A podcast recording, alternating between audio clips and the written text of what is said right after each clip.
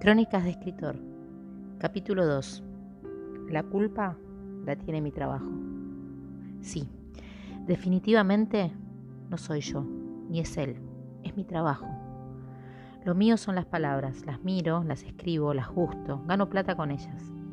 Y me son las novelas románticas, básicas, cuadradas, todas iguales, pero todas éxito editorial.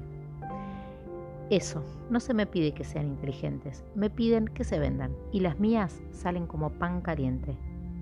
Todas tienen el mismo argumento, se conocen, se detestan, se enamoran, ríen, se emocionan, tienen el mejor sexo del mundo garantizado y pasa algo. Algo como que ella se entere que fue usar una apuesta o algo así.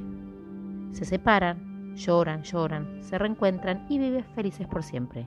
Nunca él le dice estamos como el orto y se lleva las valijas. La única vez que escribí con algo de más de sentido fue un desastre. Me acusaron de haber perdido el talento. Más que eso, perdí mucha plata, tiempo, lágrimas, etc.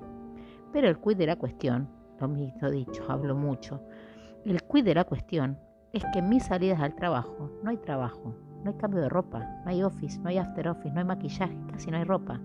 Porque cuando voy a trabajar, con suerte, muevo mi trasero, donde se alojan esos famosos dos kilos, que son más, pero no importa, pues yo soy la que veo la balanza. Hasta el escritorio, donde está la notebook, rodeada de pilos de descartables sin descartar. A veces un teléfono sonando. Así que llegué a la conclusión de que Gordo se cansó de verme en jogging, bastante despeinada y llena, llenísimas de palabras. Hablo mucho, ¿no?